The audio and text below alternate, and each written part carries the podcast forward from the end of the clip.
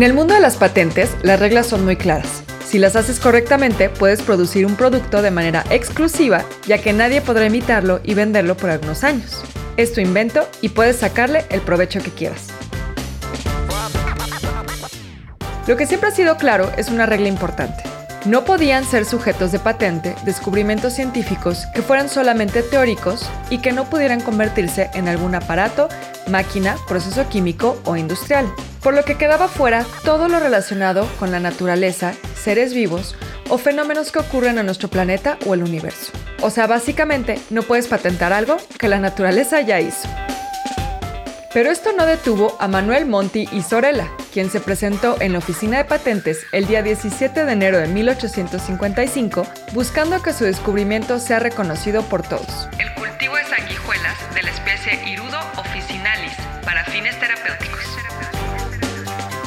Desde tiempos inmemoriales, las sanguijuelas han sido utilizadas para la medicina, ya sea para aliviar el cólera, rabia o hasta como anticoagulante. A pesar de que se han utilizado por siglos, nunca se demostró que fueran de utilidad para mejorar la condición de un enfermo. Al contrario, lo único que lograban era que el paciente tuviera un dolor más del cual preocuparse. Esto no le importó a Montisorella, ya que él decía que el problema era que no tenían la raza correcta.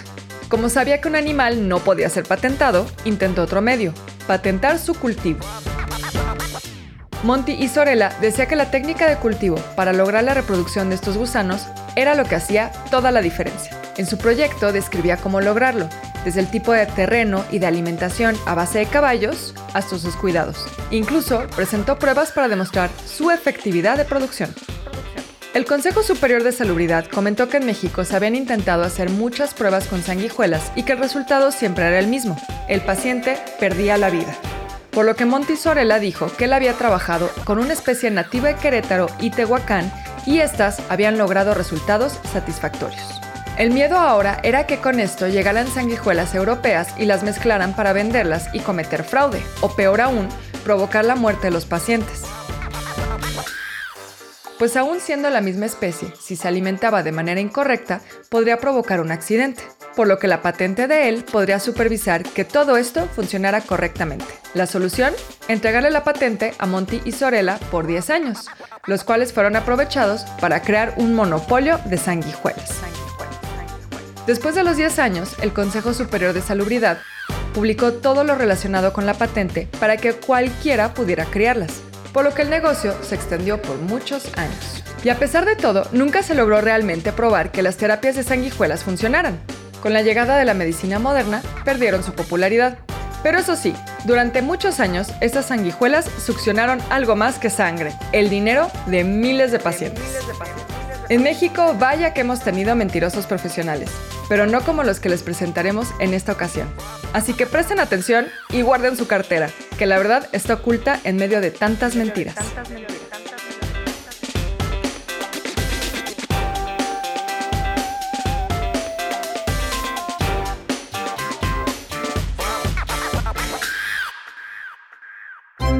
Ya sabes cómo fue la independencia la revolución y hasta la época actual. Ya conoces los héroes patrios. Un billón en español, un trillón en inglés. Pero nadie te ha platicado de estas anécdotas. Mexicanos provenientes del También se dice que a partir, em, ya sea la comida china, la derrota de Porfirio Díaz, Curiosidades de un México que tiene más de una realidad. Esta no es la historia que tú conoces. Esta es otra historia. Hola, bienvenidos a Esta es otra historia. Yo soy Beca Duncan. Mi nombre es Osvaldo Casares. Y bueno, como saben, este es su bonito programa en el que hablamos sobre historia, esa historia que no es aburrida, esa historia que es curiosa, simpática eh, de la que quizá ustedes no sepan mucho, pero bueno, vamos a rescatar algunas historias interesantes que contarles. Nosotros vamos a aprender mucho, créanme, nosotros también estamos aprendiendo mucho. y es como, no, esto no es cierto, Beca, neta, neta, esto pasó. Y sí. Estamos aprendiendo mucho de quiénes somos, ¿no? Porque, híjole, la historia de México sí que da mucho de qué hablar. Especialmente hoy creo que descubrimos que al mexicano le gusta mentir. En realidad lo descubrimos, creo que siempre lo supimos, Osvaldo. en realidad creo que siempre hemos sido grandes bromistas y mentirosos y estos personajes de los que vamos a hablar hoy, estos mentirosos profesionales lo comprueban. Así es, y tenemos a dos personajes que vaya que le, le, gustó la mentira. Tenemos por un lado a un señor que se llama Justo Armas y Jacobo Dale Vuelta. No, a ver, ese nombre no existe. No, por supuesto que no. A ver, Jacobo Dale Vuelta eh, en realidad nació como Fernando Ramírez de Aguilar. Nació en Oaxaca en 1887. Pero este era su seudónimo. Fue probablemente uno de los periodistas em, pues más interesantes, más importantes de principios del siglo XX. Fue probablemente el primer reportero como tal y también el primer corresponsal de guerra y su nombre lo sacó de una novela de Anatole France, El figón de la reina Pantoja. Y era una época en la que todo el mundo estaba eh, obsesionado con Anatole France en México. De hecho, él, bueno, es muy conocido por ser periodista del Universal. Empezó en El Imparcial, que fue el primer periódico moderno de México, el primer periódico que tuvo rotativas, que hizo un gran tiraje. Él ahí se forma y después cuando se abre el Universal en 1916, él es parte del equipo que inicia el Universal y muchos otros personajes del Universal también tomaron sus seudónimos de Anatole France. Entonces, bueno, Anatole France era, no sé. hay una calle en Polanco que se llama Anatole France. Sí, Yo por eso la conozco. Era, era un, un, escritor pues muy reconocido, pero como que estaba muy de moda, no sé, era como el bestseller, el Isabel Allende. como el Sí, no, decir unos nombres acá de unos que conocemos que. Híjole, pero más. Ah, muy, ya no puedo con el nombre, así como siento que va a aparecer en cualquier momento Ricardo Tapia y el Superman y así. Mientras tanto, acá está, dale vuelta, pues, la información. Claro, cuando pienso en la historia de Jacobo Dale Vuelta, eh, pienso en esa canción de los Bee Gees, Yo comencé la broma.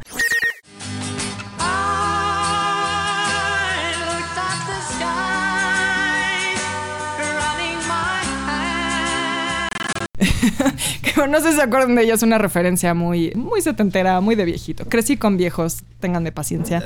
Él sí, él sí comenzó la broma. Empecemos un poco con el presente y rastremos esa historia hacia atrás. Porque esta historia cobró muchísima fuerza en 2010. Pues a nuestro presente Felipe Calderón se le hizo curioso, como cuando tu abuelita saca la colección de muñequitos de migajón para presumirlos, que iba a sacar a orear los huesos de nuestros héroes nacionales que se encontraban en el Monumento a la Independencia. Aclaremos, 2010 es un año que fue importante porque era el bicentenario de la independencia y el centenario de la, revolución. No sacó los huesitos nada más porque le interesaba ver cómo estaban. No, por supuesto que los sacó porque se iban a exhibir en esta exposición que hubo del bicentenario en Palacio Nacional. Calderón tenía algo con la muerte, ¿verdad? Ah, al hombre le gustaba. se le daba. Sí, eso y, y, las Bacardí, ¿no? las cubas. Dicen no fue la primera vez, sorprendentemente, que sacaban a desempolvar las extremidades de los próceres de la nación. De hecho, eh, oficialmente es la segunda. Pero bueno, a ver, ¿qué fue lo que pasó? Sacan estos huesos y encuentran una tarjeta de Jacobo Dale Vuelta adentro de lo que los investigadores de Lina llamaron la urna libro. O sea, es decir, los huesos estaban dentro de una urna que se abría un poco como libro. Entonces, bueno, oficialmente era la urna libro. Y entonces, eh, abren estos huesos, los llevan al castillo de Chapultepec para analizarlos, para ver que todo esté bien, en qué estado de conservación está antes de presentarlos en sociedad y se encuentran con una tarjeta de Jacobo Dale Vuelta a sus tarjetas de presentación del Universal firmada por él. Y entonces obviamente fue un momento de what the fuck. ¿Qué hace ahí? Exactamente, fue como un momento de por qué está la tarjeta de este hombre. Y pues ahí la gente retomó a Jacobo Dale Vuelta. Él fue pues un periodista muy importante, como les digo, a principios del siglo XX, murió en 1950 entonces, pues durante 40, 50 años todo el mundo sabía quién era Jacobo Dale Vuelta. Pero eso pues había olvidado, que se empezaron a preguntar quién es este señor.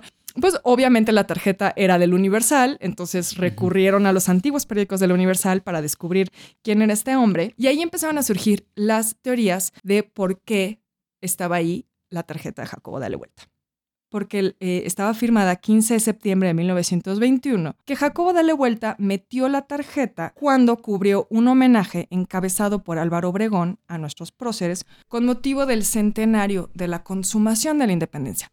Como a Porfirio Díaz le tocó en 1910 hacer el centenario del inicio de la independencia, pues los revolucionarios dijeron, ¿cómo chingados no nos va a tocar a nosotros hacer algo también? Entonces en 1921 decidieron hacer los festejos del centenario de la culminación, de la terminación de la independencia. Que se me hace que es lo que realmente deberíamos festejar. Yo, Yo también personalmente el creo. punto, ¿sabes? Es como el momento de victoria, ¿no? Ujú. Sí, sí, Pero sí. siento que igual no les gusta mucho celebrar eso porque lo firmó Agustín de Iturbide. Sí, también ahí este tema Mm. es un personaje un un poco Sí. controvertido. Sí, muy. Levanta pasiones. Sí, sí está guapo. ¿Qué? ¿De qué hablamos? No, otro tipo de pasiones, por favor. Control, gobiérnate, es que- Osvaldo, es que la- gobiérnate. en esa era muy común la, la patilla de jicamero, entonces pues era de moda, estaba, se veía galán. tenía lo suyito. Vicente Guerrero igual tenía la suya. Tenía los- Vicente. Guerrero además era, era de origen negro, Sí, entonces era- uf, sí, eso no, por Dios le da sí. un sex appeal extra. ¿no? Sí, como Lenny Kravitz se veía. Entonces, bueno, pues en 1921 les digo que cubre esto, y entonces hay esas teorías de que fue eh, en ese momento. Pero también hay otros que dicen que fue con Plutarco Elias Calles, nuestro querido Plutarco, de quien ya hablamos el programa pasado. O sea, él estaba muy ocupado yéndose con Niño Fidencio y desnudándose para que lo limpiaran ahí de varias cosas. Y también estaba ya metido con los Con- osamentos. Exactamente, estaba también ahí muy metido. Ahora, ¿por qué con él? Bueno, porque el 17 de septiembre de 1925 publicó otra crónica, Dale Vuelta en el Universal, sobre el traslado de los restos a la catedral y una compilación de documentos sobre los huesos de nuestros seres patrios y sus peripecias. Entonces, a partir de esa experiencia, publicó el libro La Odisea de los restos de nuestros libertadores. Ahora, aquí la pregunta es qué hacía en catedral, porque Calles, pues, odiaba a los padres. Pero, a, a ver, también hay como otras versiones, porque se habla de que también se trasladaron al Monumento a la Independencia en ese momento. Entonces, bueno, aparentemente hubo un movimiento de estos huesos de catedral al Monumento a la Independencia en esos años, en los años 20. Ok. Y entonces, en algún momento de estos homenajes y de estos traslados, fue que Jacobo Dale Vuelta probablemente metió esa tarjetita ahí. Los restos supuestamente estaban en la catedral. De todos. O de la mayoría. Sí, los que se trasladaron son eh, Miguel Hidalgo, Ignacio Allende, Juan Aldama, Mariano Jiménez. Ok. Digámoslo, el crew original. Exactamente, sí, el line-up. Ahora, seguramente al revisar los documentos para hacer esta crónica del traslado al Monumento a la Independencia, Jacobo Dale Vuelta se dio cuenta que algo no le cuadraba, porque él empezó a decir que los restos óseos no eran de los héroes patrios. O sea, Oh. probablemente él fue el primero en afirmar que los restos de Morelos se perdieron irremediablemente para siempre. Y en eso él hizo un aporte a la historia de México, digamos, y a la historiografía de la independencia, al decir, esos restos no pueden ser. Y esto aparentemente también lo publicó a partir de testimonios de Luis González Obregón, que Luis González Obregón era un historiador muy reconocido de esa época, cronista de la Ciudad de México. Mucho de lo que sabemos de la ciudad es gracias a González Obregón. ¿Era pariente del presidente Obregón? Vamos a decir que sí. Suena Era muy más, poca suena gente. más chido que Era sí. muy poca gente en esa época. Y entonces, bueno, lo que decía González Obregón es que el responsable del extravío de esos huesos fue el hijo de Morelos, Juan Nepomuceno Almonte, porque sí, amigos, Morelos era padre, pero también tuvo hijos. Mm, Cosa que no me sorprende. Eh, Pues pasa. Pasa, a veces te sientas en lugares equivocados. Sí, sí, pasa, sí, sí, sí. Y entonces, bueno, esta, esta teoría también se retomaría en 1975 por Ernesto Lemón, quien decía que Almonte seguramente arrojó al mar los huesos. Entonces, en fin, lo que sí sabemos es que esos huesos no eran humanos.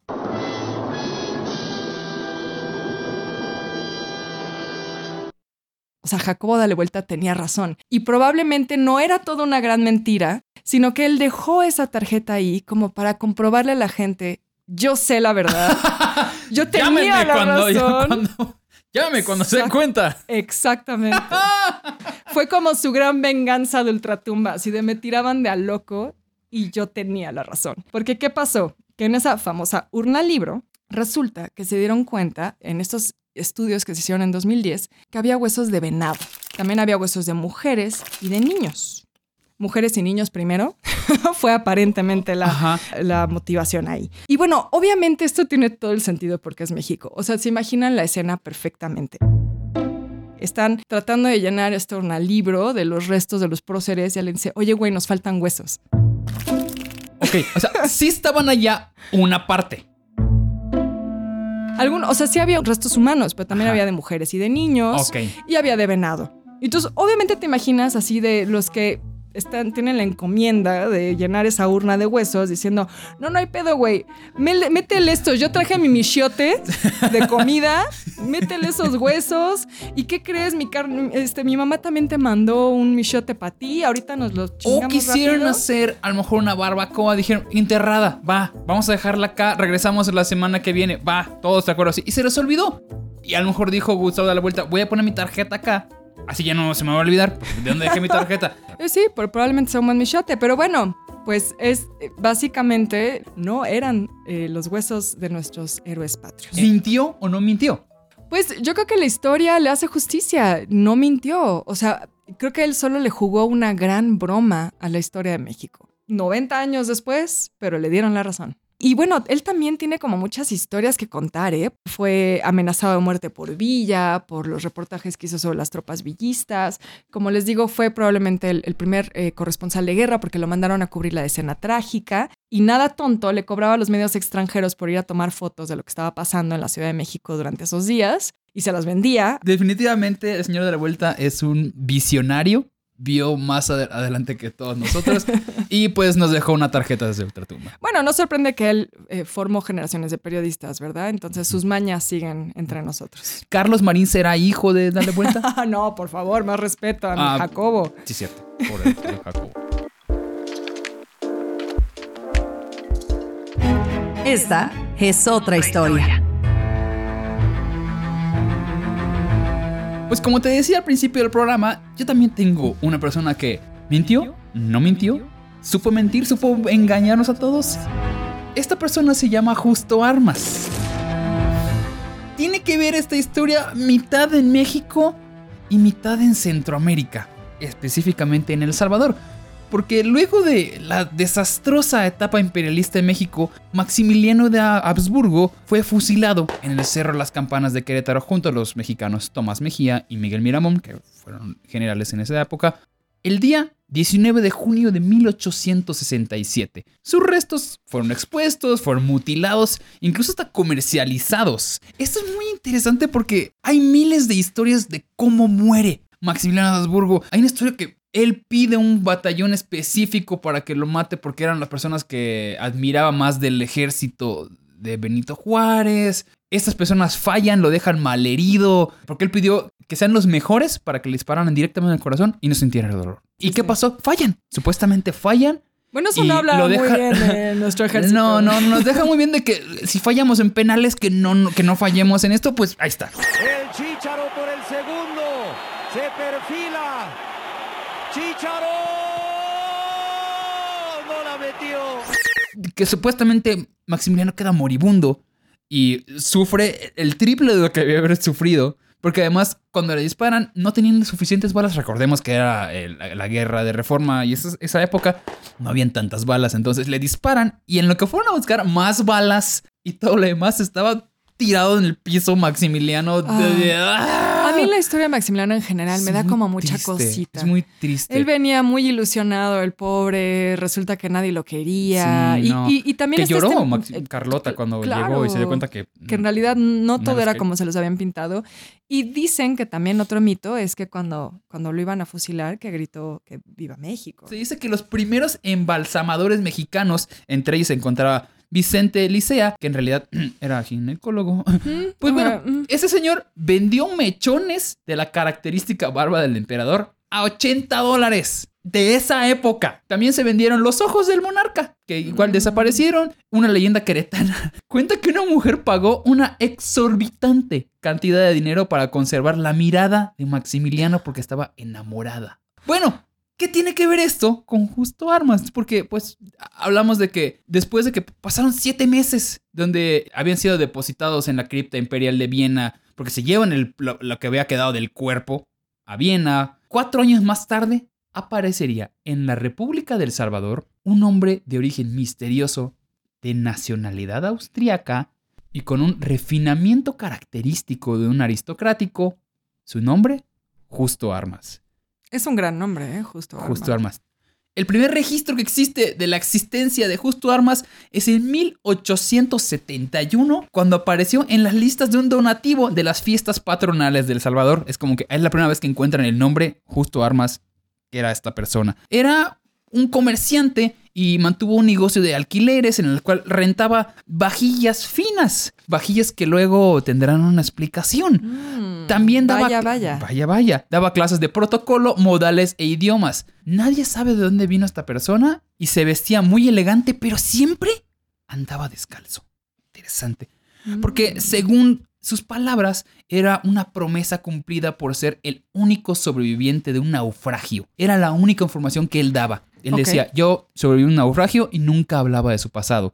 En realidad, la gente empezó a compararlo con Maximiliano, pero él jamás dijo, ah, sí, yo soy él. O sea, él nunca lo admitió, Él pero tampoco lo negaba. Exactamente, exactamente. Entonces, él muere a la edad de, ¿qué te gusta? ¿50 años? ¿60 años? No, a los 114 años. Ok, Bueno, longevo. eso se dice porque tenemos su acta de defunción que dice Justo Armas, varón de 114 años de edad, soltero, negociante, originario de Austria, en condición legal ignorada, falleció de nefilitis crónica. Haces las matemáticas y decías, ah, bueno, sí tenía entonces la edad que tenía Maximiliano cuando se murió.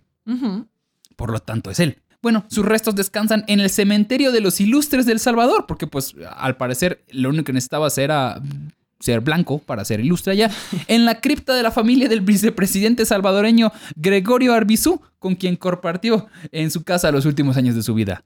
Ok, ahora sí, vámonos con la leyenda de esta persona, porque se dice que Maximiliano de Habsburgo en realidad no fue fusilado, como se cree, sino que Benito Juárez le perdonó la vida a cambio de que saliera de tierras mexicanas y se ocultara en Sudamérica. O sea, es como el Jim Morrison del siglo XIX. Exactamente. que todo el mundo jura que lo ha visto. en. París, Ese Juan. Gabriel. Eh, El Juan Gabriel. Exactamente. Bueno, esto se debe a que supuestamente Maximiliano, al igual que Juárez, pertenecían a la logia masónica y bajo el culto masón no puedes privarle la vida un masón al otro. A analizar un poco esta teoría, porque miren, dicen que mientras se llevaba el juicio militar en el Teatro Inturbide de la ciudad de Querétaro, el exmonarca nunca estuvo presente durante la condena. Esto se dice a problemas físicos. Entonces, para empezar, desde el día que le estaban haciendo los juicios de Maximiliano, él no estaba. Para ese tiempo la fotografía ya era una herramienta común de registro de eventos importantes. El día del fusilamiento solo se realizaron múltiples grabados inconsistentes entre ellos. Allá está muy raro. ¿Por qué si ya tienes un fotógrafo ahí y la fotografía era ya parte de los registros? ¿Por qué no ponerlo a fotografiar allá? El pelotón de fusilamiento estuvo encabezado por soldados que no conocían en persona al emperador. Fueron traídos del norte, probablemente pertenecientes al batallón de Nuevo León. O sea, nadie sabía cómo era físicamente Maximiliano. Y el día de su fusilamiento, el de Maximiliano, acudieron muy pocos testigos que dieran fe del hecho. Y en el cerro estaba completamente rodeado por un perímetro de soldados que no permitían el acceso a curiosos. Pues se cree que para simular la balacera al ex emperador se le disparó con balas de salva. Entonces escucharon los balazos. ¿De qué eran? Nadie sabe. Y previamente Maximiliano, como última voluntad, había pedido ser atendido por su médico personal, Samuel Carl, para que su cuerpo fuera embalsamado y enviado prontamente a Viena. Él ya sabía que se iba a morir. Pero tal petición fue negada al final, trayendo a médicos mexicanos. Y como buenos mexicanos hicieron un pésimo trabajo de embalsamiento. El cuerpo del emperador había terminado completamente irreconocible debido a dos embalsamientos por los cuales atravesó y quedó como el, pues, como rompecabezas, ¿sabes? O sea, hecho pedazos. Este resultado, hay fotografías de eso. Hay varias fotografías de cómo quedó después Sí, del del cuerpo. del Sí, cuerpo. sí. Y sí, eh, se ve muy golpeado. Digo, está muerto, pero bueno. Sí, bueno. Eh, bueno, la gran diferencia del cuerpo hizo pensar que en realidad no se trataba de Maximiliano. Incluso, esto es muy importante, cuando le llevan el cuerpo a la madre de Maximiliano, Maxi para los cuates, exclamó al ver el cuerpo, este no es mi hijo. Cuando tu mamá te dice, este no es el cuerpo Pero de mi cuando hijo", tu mamá te niega. cuando tu mamá te niegas, ahí está, ya sé, llévenselo, ese no es. Entonces, desde allá empezaron las teorías de que puede que no lo hayan matado. O sea, agarraron otro güero y lo fusilaron. Agarraron otro güero. El desconocimiento del origen de Justo Armas, sus modales aristocráticos y el gran parecido que tenía a Francisco José I de Austria, el papá de Maximiliano, hacen creer que se trataba de un miembro de la familia imperial y tal vez del mismísimo Maximiliano. Toda esta posible sustitución ha sido un largo debate entre los historiadores por muchas, muchas décadas. Y ahí te va todavía más razones para creer que Justo Armas sí era Maximiliano. Y todas estas las dice un tal Rolando Deneke, que no creo que tenga mucho que ver con Lina Deneke, pero bueno, él era un arquitecto salvadoreño que era un estudioso del, del misterio de Justo Armas y que era su cuate. Era su cuate, realmente. Mira, todas las inconsistencias del fusilamiento, el embalsamiento y la supuesta expresión de rechazo, el este no es mi hijo, ha sido como una de las razones básicas para creer eso, ¿no? Justo Armas se negó a hablar de su verdadero origen y solo se limitó a decir que provenía de un naufragio. Ahí, básicamente. Y Rolando Deneke realizó supuestas pruebas para probar el origen imperial de Justo Armas. Realizó un estudio craneológico, que en esa época era muy popular los estudios craneológicos, Ujú, estudiar de qué tam- cómo era el tamaño de tu cráneo. Sí, sí. Y también lo usaban para cosas horribles. Para cosas como- horribles, Según este estudio, tenía un 95% de similitud entre un personaje y otro. El investigador realizó un estudio grafológico con la firma de. Maximiliano y con la de Justo y llegó a demostrar que eran una similitud muy considerable, igual tratándose de que pues, una letra de una persona décadas antes a la de una persona que pues, ya es mayor cambia, tu letra cambia con el tiempo. Y no hay mucha información donde sacó de ese estudio, pero pues él dice que cuenta. El mismo DNK encontró un documento con la firma de Benito Juárez en el que afirmaba lo siguiente. el archiduque Fernando Maximiliano José de Austria fue hecho justo por las armas. Este documento solo lo conocía Deneke. Finalmente, un supuesto estudio de ADN tomado de Elizabeth de Habsburgo mostró un resultado muy cercano al origen de Justo Armas. Sin embargo, se dice que las muestras tomadas de él fueron estropeadas, en tanto sigue siendo un poco definitivo su resultado.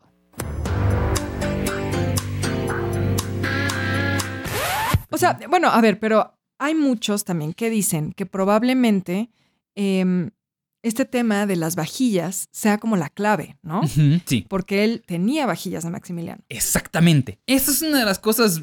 Tenía cubiertos finos de plata. Y se dice que esos mismos utensilios eran los que rentaba para sus servicios de catering. Y si era como puede que por allá sí haya sido una las. O simplemente- Digo, también está la teoría de que probablemente Justo Armas compró eh, esa vajilla en, en un buque que llegó a Guatemala de Veracruz, porque también en Veracruz quedan unos platos de Maximiliano. Sí. O sea, en algún momento Maximiliano viajó con todo y su vajilla a Veracruz y ahí quedaron unos platos que, por supuesto, como somos mexicanos, revendimos. Le dieron, le dieron vajilla, literal. Exactamente. Bueno, ahí te van igual las razones por las cuales se cree que Justo Armas no era Maximiliano. La supuesta masonería de Maximiliano. Empecemos con eso. Sí, Juárez era masón. Eso está completamente comprobado. Eh, pero el ex monarca nunca tuvo una conversión a la masonería. Nunca estaba comprobado de que él sí haya sido masón. Por lo tanto, tendría que invalidarse el pacto de Pero no se supone que nadie dice que es masón. O, o los Simpson me, me han mentido. Creo que no, los Simpson nunca mienten. Pero sí puedes demostrar de alguna manera, porque hay registros de masones que ya... pues, y nunca han demostrado que Maximiliano era masón. Tan así que justo Armas, perdón, cumplió una manda a la Virgen manifestada en andar descalzo. Era una manda que le hizo la Virgen. Y los masones son opositores. Claro, no la- creen no en creen en la Virgen. iglesia. Entonces, Maximiliano tuvo múltiples oportunidades de escapar cuando el imperio se vino abajo, incluso cuando estaba sitiado en Querétaro. ¿Por qué haber esperado a ser rescatado por Juárez y simular una vida nueva cuando se pudo haber ido antes? O sea, ¿por qué esperar que pasara todo ese relajo para eso? Igual, eh, Samuel von Carr, que decíamos que es el médico personal de Maximiliano, fue cercano a, Sam- a Maximiliano hasta sus últimos días, donde ya no pudo estar. Él escribió un libro de sus memorias y recuerdos de México donde narra parte de la autopsia del monarca y la travesía para llegar a Europa. En ningún momento manifiesta que el cadáver se trata de Maximiliano o de irregularidades conspiratorias. Narra puntualmente cuáles fueron las heridas mortales que sufrió Maximiliano, por lo tanto, da por hecho de que sí. Lo mismo con el fotógrafo François Aubet, quien fue testigo del fusilamiento. Si bien dice que no hubo fotografías, sí realizó un registro del lugar de los hechos, la ropa que utilizó Maximiliano del cadáver, Claro, sí, sí, sí. así como un dibujo. Entonces dijo, sí, sí es, no hay de otra. Además de que las investigaciones de ese arquitecto de DN que pues quedaron inconclusas, digo, él murió en el 2009 y no tiene realmente pruebas. No, y también se ha convertido en un personaje que, como para novela, ¿no? O sea, es una gran historia para una novela, pero eh, digamos que pues no, no ha tenido ninguna resonancia realmente como en el mundo de la historia, ¿no? Y las fechas de nacimiento no coinciden. Dato interesante. De por sí no sabemos cuál la edad que tenía justo Armas en realidad, pero dicen que su fecha de nacimiento es 1936 a la edad de 14 años. Y Maximiliano nació en 1832. Es decir, hay 10 años de diferencia porque justo Armas nacería supuestamente, si tuviera 114 años, en 1822. Entonces allá ya no calzan las... en la actualidad sigue siendo un misterio el origen de Justo Armas y su relación con el emperador Maximiliano, Y pues no habría que descartar una posible suplantación de identidad o, o quizás otro personaje excéntrico que tenemos. Quizá un tío loco Sí, que porque terminó digamos, en El Salvador. un austriaco que termina en El Salvador que está vinculado con Maximiliano. No es muy común que llegue en esos casos, especialmente en esa época, pero no deja de ser un personaje que o fue un mentiroso, porque yo digo que en algún punto él le habrá dicho, ah, sí soy Maximiliano, sí, pero pues no digas nada. No, el mundo estaba un poco desconectado. Exactamente, ¿no? era como que voy a entrar a internet a ver si es cierto. O sea, no había manera de saberlo, no era tan común. Aunque en esa época El Salvador acababa de, de salirse de México, ¿sabes? Todavía era pues nuevo, un país nuevo, y sí se alimentaban mucho de noticias mexicanas. Bueno, pero también a él seguramente le funcionaba. O sea, terminó eh, en- enterrado en su equivalente a la rotonda de personas ilustres. Qué es chido. decir, o sea, a él le funcionó mucho. Quizá no admitir que era Maximiliano, pero no negarlo. ¿Y sabes qué encontraron en su tumba? ¿Qué? Una tarjeta del señor, ¿no es cierto? Jacobo, dale vuelta. ¿Cómo dar vuelta? Ay, no, qué, qué hermoso. Pero bueno, creo que es un personaje que vale la pena seguir estudiando. Puede que, aunque no sea Maximiliano, hay una historia ya que de un naufragio que no sabemos qué pudo haber pasado, cómo pudo haber llegado Y allá. seguro ahí hay información bien Y hay interesante. muy interesante. Esta es otra historia. Bueno, esto fue otra emisión de Esta es otra historia.